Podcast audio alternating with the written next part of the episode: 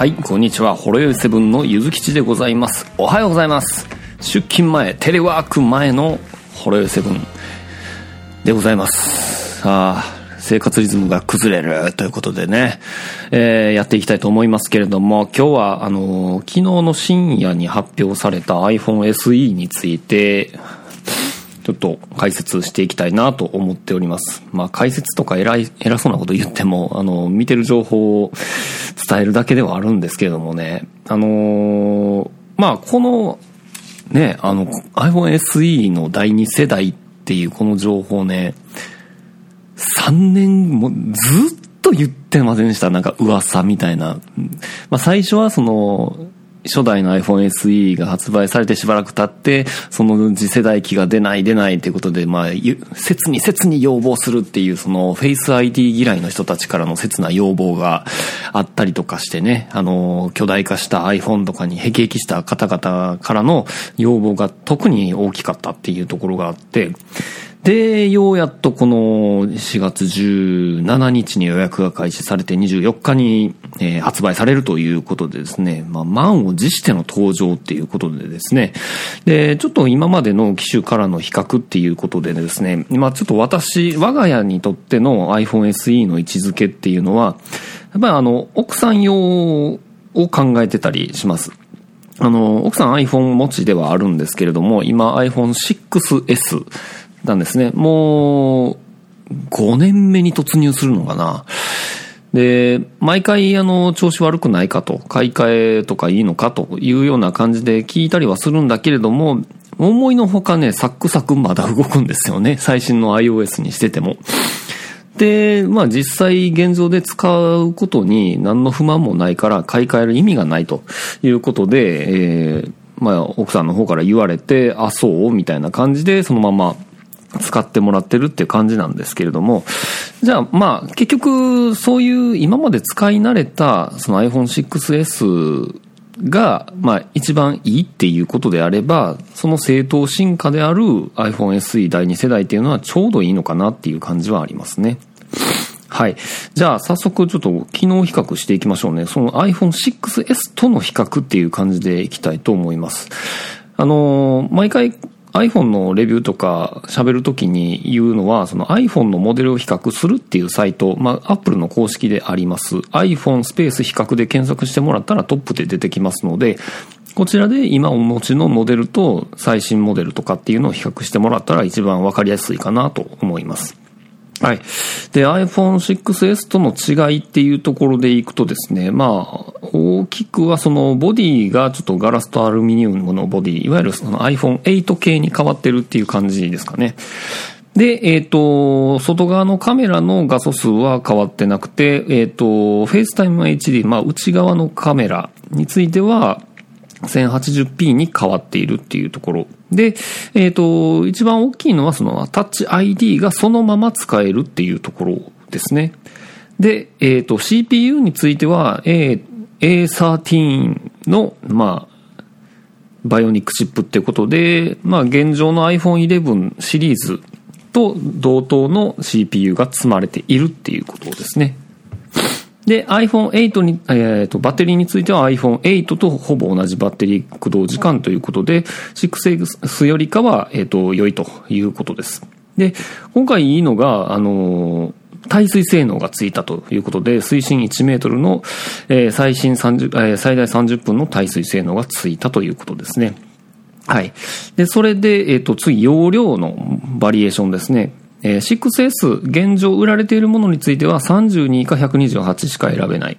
えー SE 第2世代については64、128、256が選べるようになっているっていうことで、やっぱりあの、ポイントとしてはこの128ギガが選べるっていうところが、えっ、と、いい感じだと思います。ちょうどいいサイズ感っていうのが、ここに、まあ、フォーカスされてくるかと思います。あの、今の嫁さんの iPhone6S も64ギガなんですけど、そろそろ写真の容量が、まあ、切迫してきてるっていうところで、えー節約しながら使ってるっていうところなんですけど、まあ、次選ぶんだとしたら128なのかなというところでございます。はい。で、まあ、ディスプレイについても、えっ、と、まあ、サイズとしては全く一緒ではあるんですけれども、まあ、トゥルートンディスプレイとかっていうところが、まあ、搭載されているというところですかね。はい。で、サイズ感については、まあ、ほんまに、コンマ1ミリ単位で、えー、若干大きくなったり、重くなったりっていうことですね。まあ、重さは143から148に上がっているというところですかね。はい。まあまあ、そういった感じなんですけれども、で、そこでちょっと一個気になったのが、このビデオ撮影っていうところで、えー、クイックテイクビデオっていう機能がついたんですね。これが何なのかっていうのがちょっと気になりますね。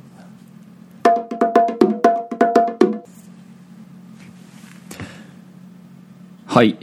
えっ、ー、と、iPhone 11シリーズを持ってない私としては、ちょっとカルチャーショックを受けてしまったんですけれども、えー、クイックテイクビデオっていうのは iPhone 11のシリーズからついた機能みたいで、えー、まあ、要は、シャあの、カメラモードでシャッターを押します。で、シャッター長押しするとですね、あの、私の認識としては、それやったらバーストモードで連写モードになるだけやと思ってたんですけど、あの、このクイックテイクは、まず、写真の時にシャッターボタンを長押ししたら、そのまま動画が始まるということらしいですね。だから写真撮ろうと思って、あ、これなんか面白いシーンやな、動画に切り替えようって思ったら、長押しすれば、えー、ビデオにすぐ切り替えるということらしいです。はい。で、えー、そのまま、えっ、ー、と、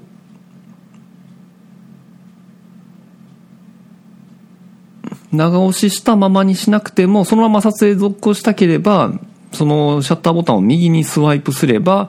えー、普通にビデオモードとして撮影が継続できると。で、さらに、え、じゃあそれやったらバーストモードどこ行ったんやっていうことでいくと、そのシャッターボタンを左にスライドさせて長押しすると、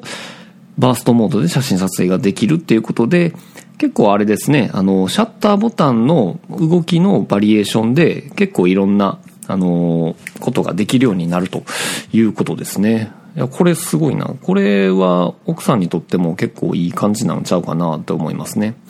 で、さらにあの、ステレオ録音にも、えー、対応したということで、はい。えー、ステレオで、えー、ビデオが、えー、取りためることができるということですね。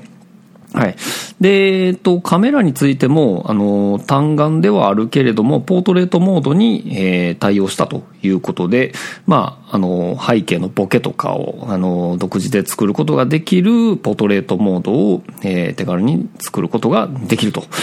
いうことですね。はい。まあ、あとは、まあ、通信機能とか、まあ、いわゆる、えっ、と、Wi-Fi6 とか、その辺にも対応してますよというところですね。で、あとはセキュア機能としてはタッチ ID がそのまま搭載されていて、で、フェイス ID についてはないということですね。で、あとは、えー、Apple Pay につきましては、えー、6S についてはそれはなかったということと、えー、そうそうそう。えっ、ー、と、Apple Pay は、あの、内蔵されていなかった。で、SE 第2世代については、もちろん Apple Pay が対応されているっていうところで、これがでかいですね、やっぱり。で、なおかつ、えっ、ー、と、iPhone に入れた Suica による電車などの、まあ、交通機関利用、まあ、エクスプレスカードの設定ですね。なも、あの、Apple Pay の画面出さんでも、そのままかざせば、ピーって通れるよっていう感じですね。で一応噂によると、あの、例の予備電源における、その iPhone 自体のバッテリーが、あの、切れて、あの、シャットダウンしちゃったとしても、しばらくはエクスプレスカードのみは使えるらしいということでございます。まあ、この辺は結構なレベルアップなんじゃないかなと思いますね。はい。まあまあ、そういったような形で、あとは、えっ、ー、と、ちょっと 6S からの、えっ、ー、と、機能ダウンなところでいくと、いわゆるヘッ、えっ、と、イヤホンジャックですね。えっ、と、これはなくなりました。まあ、これは8からの踏襲なんで、それはしゃあないかなと思いますし、今は奥さんも、あの、ワイヤレスイヤホンの方に切り替えられているので、まあ、その辺は全然大丈夫かなっていう感じはします。で、えっ、ー、と、あとは、モバイル通信系でいくとですね、SIM カードをですね、えっ、ー、とね、デュアル SIM に対応しています。えっ、ー、と、ナノ SIM と eSIM ですね。えー、ちょっと前にあの IIJ の eSIM の説明しましたけど、まあそういった系のその eSIM の登録が可能になっているというところですね。いわゆるな、どうなんでしょうね、その楽天モバイルとかも eSIM 対応してるので、そういったようなところでも合わせ技でできるんじゃないかなっていう気はしますね。はい。で、コネクタは相か相も変わらずライトニングということで、まあ変わり映えしないなというところですね。はい。で、見た目っていうところでいくと iPhone6S と SE 第2世代っていうのは正直そんな変わらんのかなと思ってたら結構背面のカメラのサイズってまあまあ違うなって感じですね。いや、てっきりあの iPhone6S と8とかって形一緒かなと思ってたんですけど、このカメラのサイズちゃうからやっぱりカバーは合わないですね。だからちょっとその辺、多少ちょっと手帳型のお高いカバーを 6S で使ってるんで、えっ、ー、と SE 第2世代に買い替えたとするとそれは使えないというところはちょっと懸念せなあかんところかなとは思いました。はい。で、あと、えっ、と、肝心な価格ですよね。で、これが一体いくらなのかっていうところでいくと、えー、はい、 Apple、Apple Store のアプリを開けてるんですけれども、えー、iPhone SE 第2世代は、えー、税別44,800円からっていうことになっています。まあ、64ギガ。120 64ギガ4万4800円で、128ギガが4万9800円で、256ギガが6万800円ということで、で、なおかつキャンペーンとして、まあ、新しい iPhone とかを購入すると、これ前々からあるんですけど、あの、Apple TV を無料で1年間楽しめますと書いています。この Apple TV っていうのは、あの、機械のことじゃなくて、あの、Apple TV っていうサービスのことですね。が、えっ、ー、と、楽しめますよ、ということでございます。はい。さあ、どうですかね？これをお聞きになられた皆さん。買いですか買いじゃないですかっていうところなんですが、これはもう、あれですよね。もう、買う世代は、もう、限られてるというところですね。まあ、要はその iPhone 11とか、私みたいな iPhone X とかを持ってる身としては、これに買い替えるっていうのは、まあまあ、よっぽど Apple のことを嫌いになった人間じゃない限りは、いないんじゃないかなとは思います。だから、今、その iPhone6S とか7とか8とかを持っていて、まあ、あの、次の世代としては、やっぱり、あの、使い慣れたタッチ ID とかを使い続けたいなというところ、フェイス ID はやっぱりどうしても、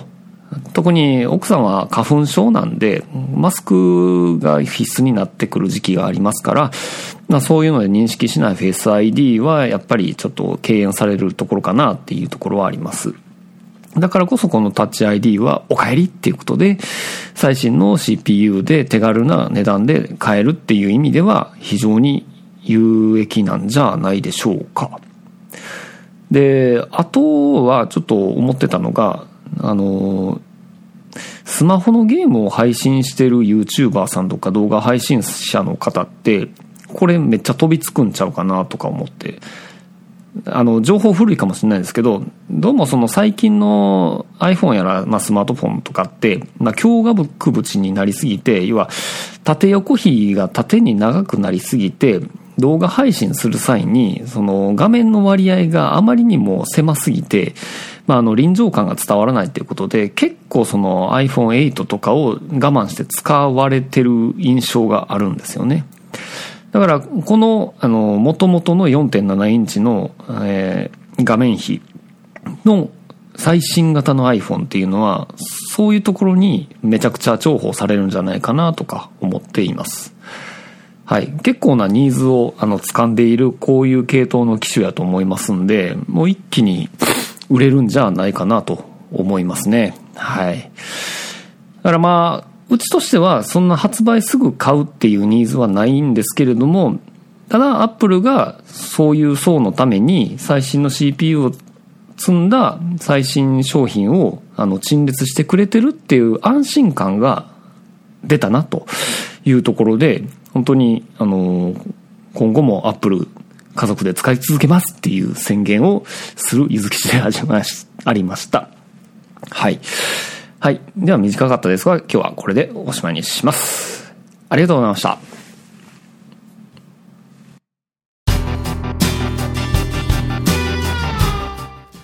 ほろよいセブンでは皆様からのお便りをお待ちしております。ツイッターからは、ハッシュタグほろよいセブン、シャープ HOROYOI7 メールではラジオほろよい7アットマーク Gmail.com radio ピリオド horoyoi7 アットマーク Gmail.com ブログ本文にあるメールフォームのリンクからもメールが届きます。読まれた分だけテンション上がります。